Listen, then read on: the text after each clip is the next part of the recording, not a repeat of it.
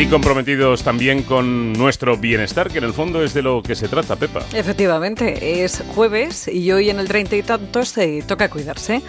Y lo que vamos a hacer es rejuvenecernos por fuera, sin olvidarnos nunca de cuidarnos por dentro, porque como siempre te digo, un cuerpo bello es un cuerpo sano. Hoy vamos a quitarnos unos cuantos años de encima, corrigiendo las ojeras, las bolsas y ese exceso de piel en el párpado superior que tanto nos envejece.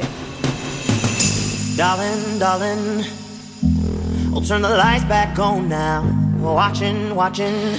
Bueno, pues si te parece empezamos por el momento panda, y es que muchas son las causas que hacen que aparezcan las ojeras. Por genética, por una mala alimentación con exceso de azúcar, por congestión nasal, ya que las venas se comunican con las oculares y si hay congestión hay menos riego sanguíneo, porque la piel de esa zona es extremadamente fina, que deja ver la acumulación de sangre, por falta de hierro, pero sobre todo por la pérdida de grasa de la zona por efecto del envejecimiento. Pues ¿qué ocurre? Que nosotros tenemos un músculo que por encima tiene una especie de almohadilla de grasa. Si esa almohadilla de grasa desaparece, ¿qué es lo que ocurre? Que la musculatura lo que hace es que esa piel esté mucho más próxima al hueso y por tanto todo el contorno del, hueso se define perfectamente dando lugar a un surco que sería la ojera en el, en el párpado inferior y en el párpado superior una deformidad que se llama ena invertida. Es la voz del doctor Rubén García Aguilarte, uno de los mejores cirujanos plásticos, con gran experiencia también en medicina estética. Las ojeras y las bolsas son muy difíciles de corregir. Tienes el viejo remedio casero de aplicarte frío en antifaces o con cubitos en un pañuelo o también rodajas de pepino, pero el efecto es pasajero porque las bajas temperaturas reducen la inflamación de los vasos sanguíneos solamente un tiempo. Luego están los correctores en maquillaje, que siempre disimulan pero el problema persiste y luego están los cosméticos. Fundamentalmente los cosméticos lo que hacen es un efecto frío, que lo que hacen es que el músculo se contraiga y puede mantener ese efecto frío de una manera, digamos, temporal, nunca va a ser de forma permanente, porque el músculo tiene la capacidad de meter esas bolsas hacia adentro a la hora de contraerse, pero de una manera muy limitada.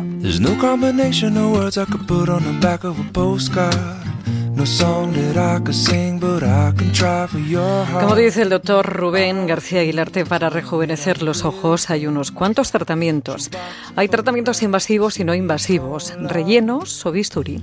Un párpado puede necesitar bien de medicina estética o puede necesitar de cirugía plástica. Y no todos los casos son susceptibles de tratamiento mediante relleno, ni todos los casos son susceptibles de tratamiento mediante cirugía. Pero sí que es importante que el especialista que valore ese ojo sea capaz de tratar ese párpado de una manera o de la otra. ¿Para qué? Para no incluir el sesgo de como yo solamente hago medicina estética, le hago medicina estética obteniendo un resultado de 5 o le hago solamente hago cirugía y le voy a tener eh, un resultado más o menos aceptable y le hago la cirugía.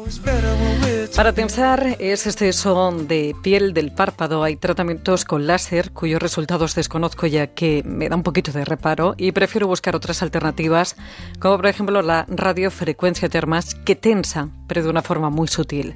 Pero sobre todo si hay piel sobrante solamente hay dos caminos efectivos. Rellenar para dar volumen y que esa piel se tense o cortar y eliminar.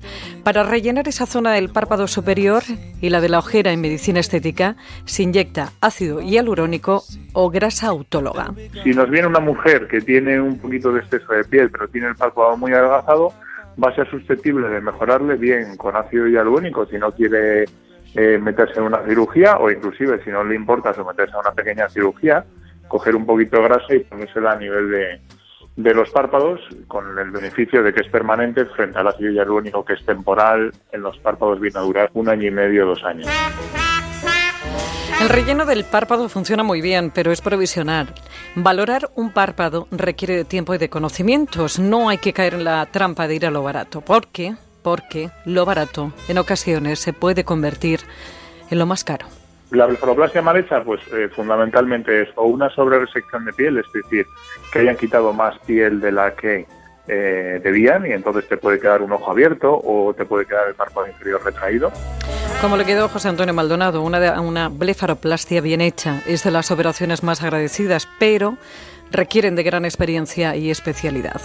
Eh, mucha, muchísima gente dice, es que ya no se operan los párpados o ya no se hacen lifting. No, todo lo contrario, se hacen cada vez más lifting y cada vez más párpados Lo que ocurre que es que también se hace cada vez más medicina cosmética, medicina estética y se publicita más la medicina cosmética.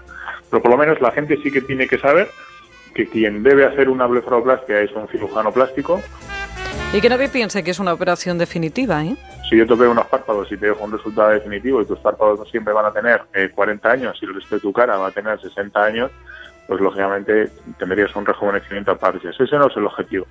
El objetivo es que el párpado eh, tenga una duración, no solo siempre por dar cifras decimos de unos 10 años, ¿de acuerdo? Pero que el párpado envejezca, digamos, de una manera natural. Recuerda lo que hablamos la semana pasada, preguntar no es ofender. Muchas de las operaciones estéticas no las están realizando cirujanos plásticos. Asegúrate de que ese médico estético lo es si tiene experiencia y que el cirujano plástico tiene el título y muchas operaciones a sus espaldas. La órbita y los ojos es algo que, que puede arruinar una cara en caso de, de quedar mal. Y por tanto, lo que sí que recomendaría es, primero, confirmar que es un especialista y segundo, no intentar abaratar. Abaratar el avatar, como decía José Mota, está bien, pero no cuando se trata de tus ojos y de tu salud. Está mejor que nunca, ya nada le hace daño. Y miente cuando dice... Importantísimo, ¿eh? La zona mm, de los ojos, no solo la mirada, sino toda la, zona de los ojos, eh, marcan Efectivamente, y además es, eh, como decíamos antes, es una de las zonas que, más años te pueden quitar cuando rejuveneces la mirada porque esa mirada cansada echa muchos años encima y esas bolsas al final bueno pues es una grasa y hay que saber eh, quién te toca los ojos y, y, hasta dónde llega cada uno de los tratamientos.